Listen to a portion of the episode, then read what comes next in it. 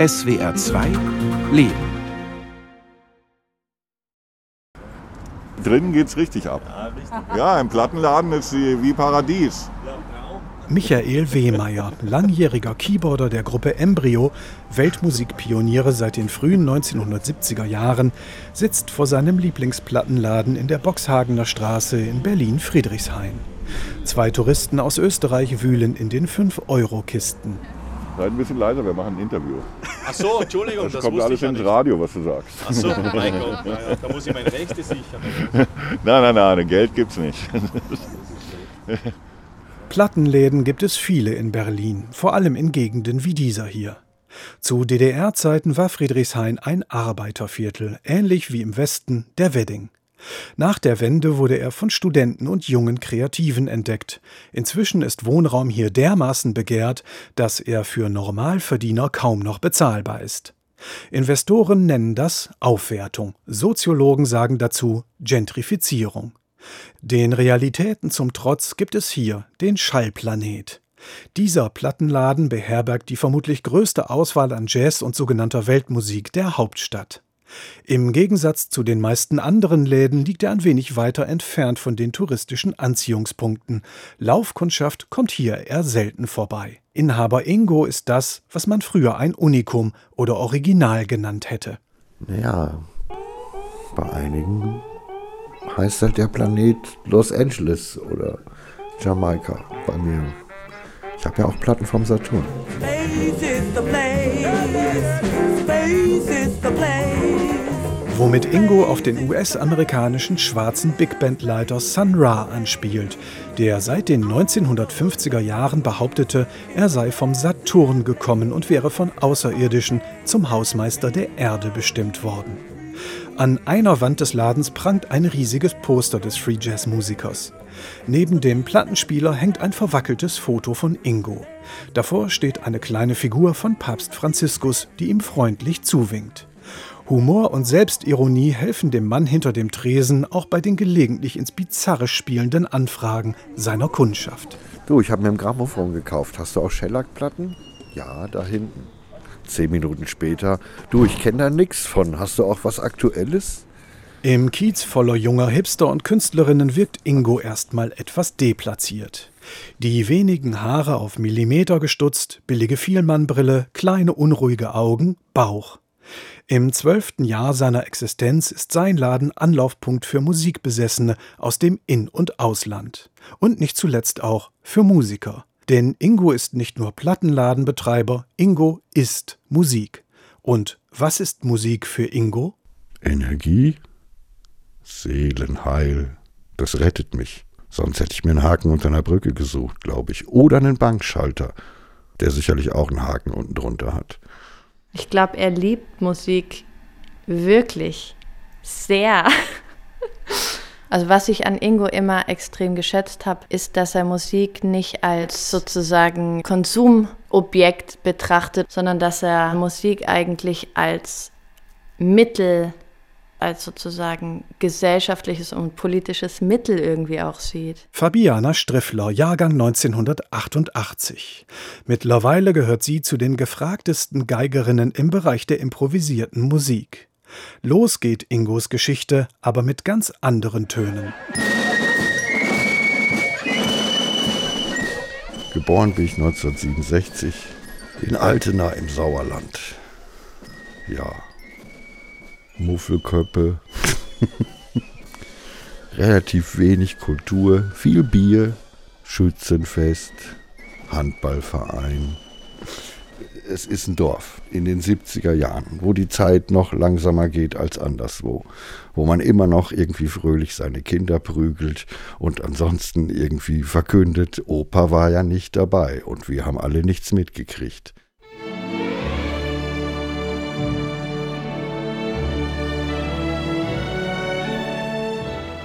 Mit sechs entdeckt Ingo die Plattensammlung seines Opas, die neben Hitler und Goebbels Reden vor allem aus Beethoven besteht.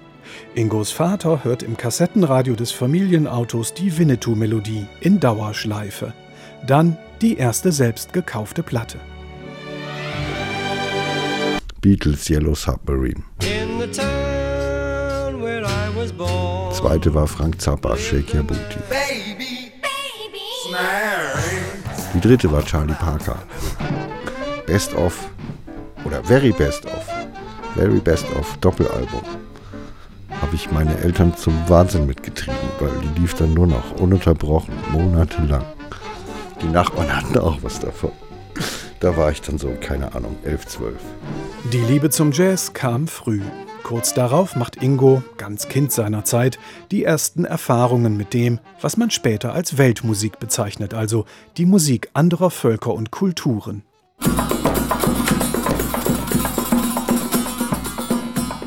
Auf dem Höhepunkt der Friedensbewegung gab es dann auch in meiner Kleinstadt so eine Bürgerinitiative und man war halt links und man war verknüpft und unter anderem irgendwie hatte man halt viel Kontakt zu Kurden und die haben mich dann zur Hochzeit eingeladen und äh, ja, das war das erste Mal, dass ich so mit, mit außereuropäischer Musik in Berührung kam. Ich fand es total faszinierend. Die Typen tranken keinen Alkohol und es wurde die ganze Nacht getanzt. Das kannte ich so von deutschen Veranstaltungen nicht. Da waren irgendwann waren alle besoffen. So, das, das war bei den Kurden nicht so. Und naja, so, so Instrumente wie Sass und Darabuka haben mich sofort gekriegt. Und ja, ich habe dann mitgetanzt als Kurzer. Und ein Wahnsinnserlebnis für den Jungen vom Dorf.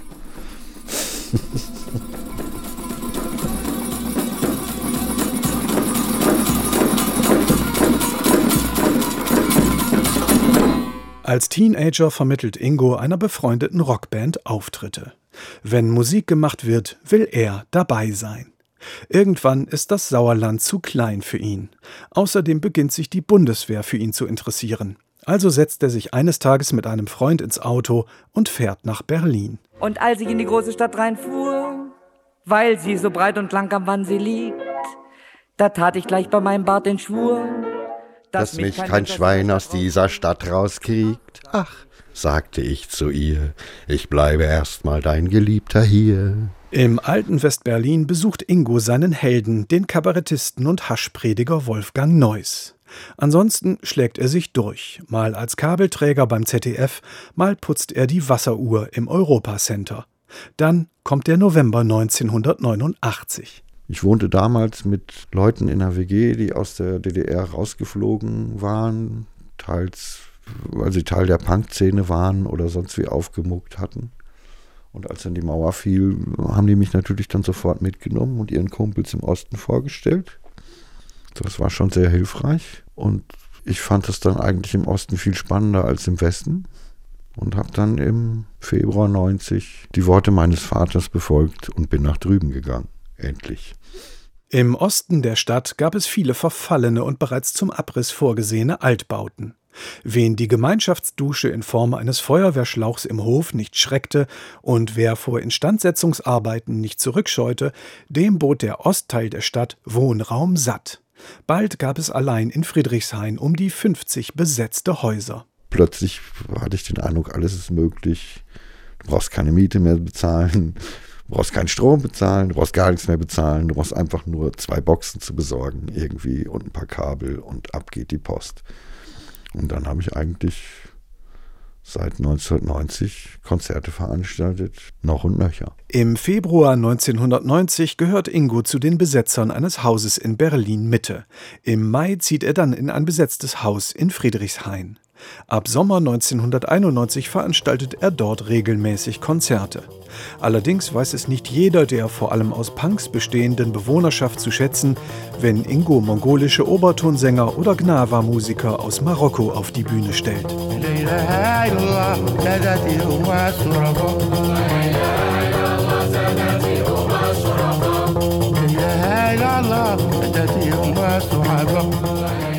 Auch den Kraut- und Weltmusikveteranen Embryo besorgt er Auftritte.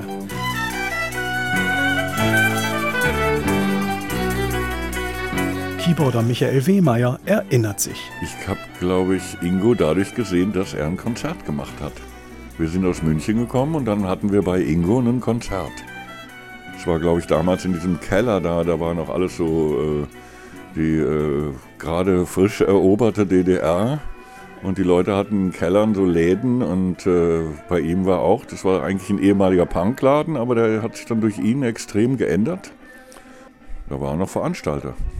Veranstalter und äh, Szene-King hier. alle kannten ihn. Wenn er gesagt hat, hier ist ein Konzert heute Abend, dann kamen auch alle. Das ist okay, da war immer Full House. Hat sich gelohnt für die Leute auch. Ungewöhnliche Sachen gehört. Alle fanden das hier nicht toll, dass da plötzlich irgendwelche Leute mit bunten Haaren aus dem Westen rüberkommen. Aber erstmal ging halt unglaublich viel und das veränderte sich schlagartig am 12. bis 14. November 1990. Da ist eigentlich der erste Teil vom Traum geplatzt. Berlin Ost, Mainzer Straße. Wie im Krieg. Was Ingo hier anspricht, ist das Trauma der Besetzerszene, wie auch der alteingesessenen Friedrichshainer, die Räumung der Mainzer Straße.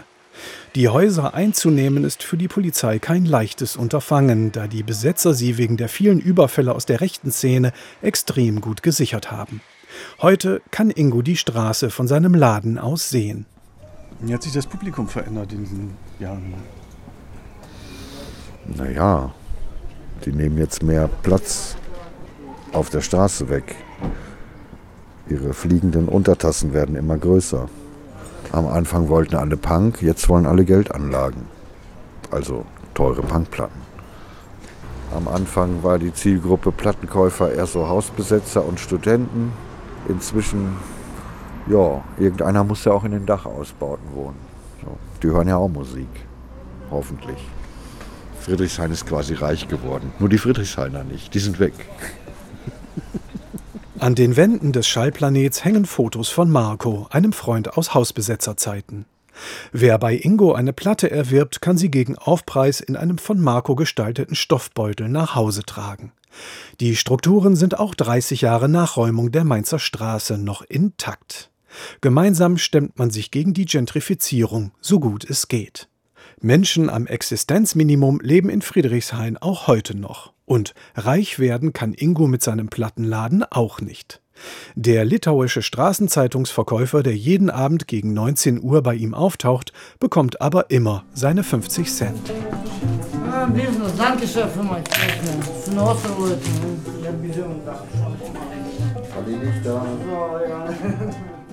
2011 stellt Ingo dann gemeinsam mit einem Schlagzeuger eine Big Band aus jungen Berliner Jazzmusikerinnen zusammen. Der Schlagzeuger verabschiedet sich bald wieder und nun trommelt Ingo jeden Montag die Gruppe zusammen. Seine Auftritte als Konferencier sind bald berühmt berüchtigt. Im Auswurf eines Fundamentalisten und in der Kotze eines Faschisten schmore man sie alle Mohnen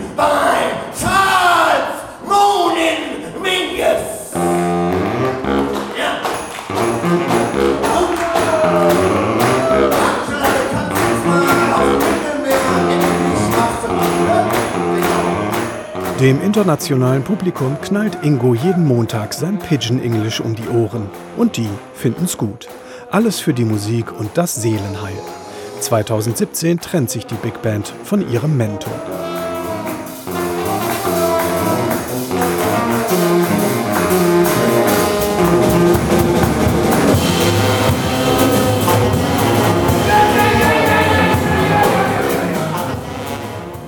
Mit der zunehmenden Gentrifizierung der Stadt verliert Ingo einen Veranstaltungsort nach dem anderen. Nicht zuletzt deshalb eröffnet er den Plattenladen. Von seinen Plattenhändlerkollegen wird Ingo gleichermaßen belächelt und geschätzt. Belächelt, weil er den vermutlich geringsten Gewinn einfährt, geschätzt, weil er auch die abwegigsten Platten und obskursten Künstler kennt. Und nicht zuletzt wegen seines nimmermüden Kampfes gegen die Windmühlenflügel der musikalischen Engstirnigkeit seiner Mitmenschen. Wobei man bei ihm natürlich auch Platten von Fleetwood Mac und Pink Floyd kaufen kann. Würde das Haus, das seinen Laden beherbergt, wie so viele in der Gegend an einen Investor verkauft werden, könnte Ingo wohl zumachen. Einer seiner Kollegen fasst es in dem Satz zusammen: Ich verkaufe Schallplatten, Ingo verkauft Musik. An diesem Nachmittag kommt ein Kunde in den Laden und sucht eine Platte der Gruppe The Cure. Nur welche? Immerhin weiß er schon mal, was er nicht will. Ich kann Boys Don't Cry nicht ausstehen, aber da ist auch nicht der, den ich meine. Wen, wen meinst du denn? Ja, wenn ich das wüsste. Hab ich kann es dir sagen, wenn ich ihn lese. So eine balladeske Nummer, irgendwas mit Paradise, glaube ich, aber ich kann mich auch irren. Nee, Heaven. Just Like Heaven, den meine ich. Auch der ist das. Das heißt, du vorspielen. Der Kunde lässt die Platte dann doch stehen. Solches Gebaren wundert Ingo schon lange nicht mehr. Kurz darauf ereignet sich dann noch eine typische Szene. Ein Stammkunde kommt vorbei und bringt Ingo seine ausgemusterten Platten zum Verkauf. Ich habe die nun durchgehört gehabt. Hm. Nimmst du die geschenkt oder nicht mal das? Nee. Nicht mal das? Nein, Herbert von Karajan Ach, deswegen. hat bei mir Hausverbot. Ich habe die wisst ihr. Denn den hatte Ingo bei einem Job für das ZDF aus nächster Nähe und von seiner schlechten Seite erlebt. Und mit einem Mann, dem Adolf Hitler an seinem Geburtstag den Titel Staatskapellmeister verlieh, muss man einem alten Hausbesetzer sowieso nicht kommen. Sobald die Außentemperatur 15 Grad überschreitet, stellt Ingo zwei weiße Plastikstühle vor seinen Laden. Da sitzt dann gelegentlich seine 84-jährige Nachbarin Gisela, eine Rentnerin aus dem alten Friedrichshain, und redet sich ihre Kriegstraumata von der Seele. Über Ingo sagt sie, Na, er ist immer äh, sehr äh, höflich zu mir und ich kann ja schlecht laufen. Lässt er mich auch dort sitzen und so, ne? Und dann unterhalten wir uns ein bisschen. Und dann ist meine letzte Strecke bis hier nach Hause. Also das ist schon viel wert als alter Mensch, dass man sich ausruhen kann. Als ich am Tag darauf zum Laden komme, ist Ingo gerade dabei, seinem Nachbarn Rabir ein Fotoalbum mit Bildern aus der Hausbesetzerzeit zu zeigen. Und was hier war? Burger Das ist Ecke Mainzer Straße hier, also Mainzer Ecke Frankfurter Allee. war Burgerladen? Da war ein Burger King, ja. Burger King? Nach, nachdem das geräumt worden ist, das erste, was aufmachte, war Burger King. Und dann haben die zugemacht, Burger King? Okay, sehr die waren schon so bis 2005 waren die schon da drin. Rabir ist vor ein paar Jahren aus Syrien gekommen und betreibt nun zwei Häuser weiter eine Konditorei. Wenn irgendwo in der Stadt ein syrischer Musiker auftritt, sagt Ingo ihm Bescheid.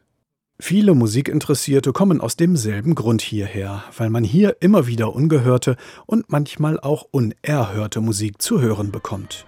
Und nicht zuletzt wegen Ingos skurrilem Humor. Was hören wir? Beatles? Was ist das denn? Keine Musik an? Hörst du nicht? Ich höre nichts. Hörst du nicht? Nee. Tja, da ist ein Aufnahmegerät kaputt.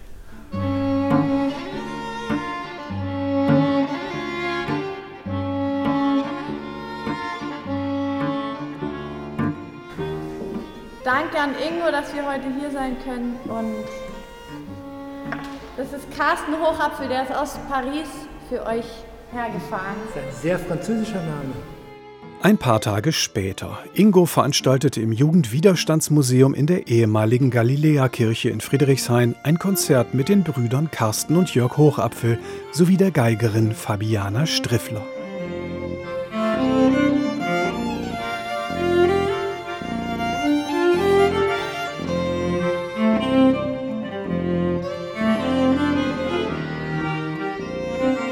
Fabiana hat früher regelmäßig in Ingos Big Band mitgespielt.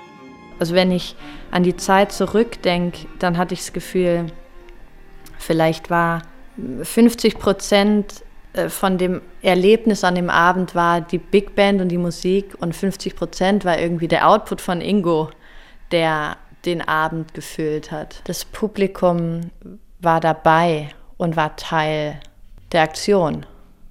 War nicht mehr nur Zuschauer, sondern war Mitakteur auf eine Art. Er hat es irgendwie geschafft, das Publikum mit reinzuholen in, in den Kontext irgendwie. Teilweise hatte ich fast das Gefühl, er ist wie so ein, wie so ein Rebelle oder so ein Revolutionär, der die Meute aufrütteln will und dann Dinge verändern möchte. Ich weiß nicht, ob ich ihm damit was unterstelle, vielleicht stimmt das auch nicht, aber ich hatte immer den Eindruck, ihm liegt irgendwie was dran. Ja, ja, genau. Ich bin der Trüffelsucher Ich ja, der ich kann- Gentrifizierung. Ich bin doch dafür verantwortlich, dass der Kapitalismus hierher gekommen ist. Zwei Tage später sitzt Molti im Schallplanet, ein alter Freund aus Hausbesetzerzeiten. Heute leitet er ein Museum. Gemeinsam unterhalten sie sich über die Zukunft des Jugendwiderstandsmuseums, das Molti mit aufgebaut hat. Man müsste einfach ein paar, ein paar richtig junge Leute mit da reinkriegen. Das ist schon irgendwie komisch, als würden wir stinken, weil die kommen überhaupt nicht mehr. Naja, ist halt auch Next Generation funktioniert anders. Ne? Ja, das ist aber schon Overnext und Over-Overnext. So. Ja, ja, ja, aber wie gesagt, durch das Internet. Ich Ja, glaube nicht, das- dass heute noch mal großartig Leute irgendwie Häuser besetzen würden. Würden Das weiß die ich würden nicht. sich eher virtuell darüber auseinandersetzen, fürchte ich. Kann man nicht sagen. Also es ist noch nicht aller Tage Abend, aber die, die treffen sich auch und da, also ich denke nicht, dass die so doll anders sind als wir, bloß weil sie ein bisschen anders Also ich sehe kommunizieren. es an meinen Kindern ein bisschen anders kommuniziert, ist jetzt noch nett ausgedrückt. Kinder machen nie das, was ihre Eltern machen. Nee, das, das ist klar, das ist klar. Kinder von Aber- Revolutionären bleiben zu Hause, die machen nichts. Ja, also das ich bin ist, ja froh, dass meine Tochter ihren Berufswunsch äh, Knastschließerin wieder eingestampft hat. Und auch der Straßenzeitungsverkäufer aus Litauen schaut wieder mal vorbei. Ja, normal was.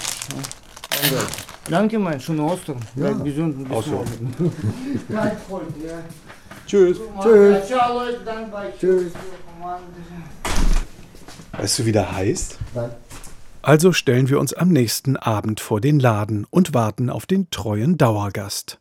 Was aber auch bedeutet, dass Ingo vom halben Kiez angequatscht wird. Tolle Musik, was hörst du? Messias Maigu Escher. Bolivianer.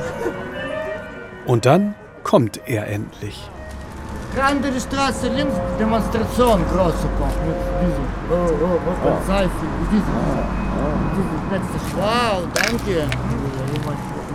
Ай, тупо танки, мои шарики. Спасибо большое. Я польские битсы на English und Deutsche und Russisch. Но их не летал, летал, летал. Sieben Jahre Berlin. Meine Frau fünf Sprachen. Wie heißt du? Serge. Sergei. Sergei, ja. Serge, Franz, Serge, Serge. Danke bei Hilfsleute, gute Business, bleib gesund. Ingos Schallplanet ist Musikvermittlungsagentur, Ausstellungsraum und Kieztreffpunkt. Ach ja, und Platten kaufen kann man bei ihm auch. Für mich ist er noch was. Zu Zeiten, wo es mir nicht gut ging, bin ich jeden dritten Tag zu Ingo gegangen. Oft sah er mich an, ging wortlos zu irgendeinem Fach, zog eine Platte heraus und legte sie auf. Dann saßen wir vor der Tür seines Ladens und hörten Musik. Und nachher ging es mir besser. Auch wenn jede Platte im Laden ihren Preis hat, so ist Musik viel mehr als eine Ware. Und der Plattenladen mehr als nur ein nerdiger Konsumtempel. Der Schallplanet und sein Inhaber haben für den Mikrokosmos Friedrichshain auch eine soziale Funktion. Vielleicht ist es doch so, wie der Regisseur Wim Wenders einmal gesagt haben soll. Mein Ratschlag ist, geben Sie Ihr Geld nicht für Therapie aus. Tragen Sie es in einen Plattenladen. Ja, Jazz, Jazz, Jazz. That's the truth, man.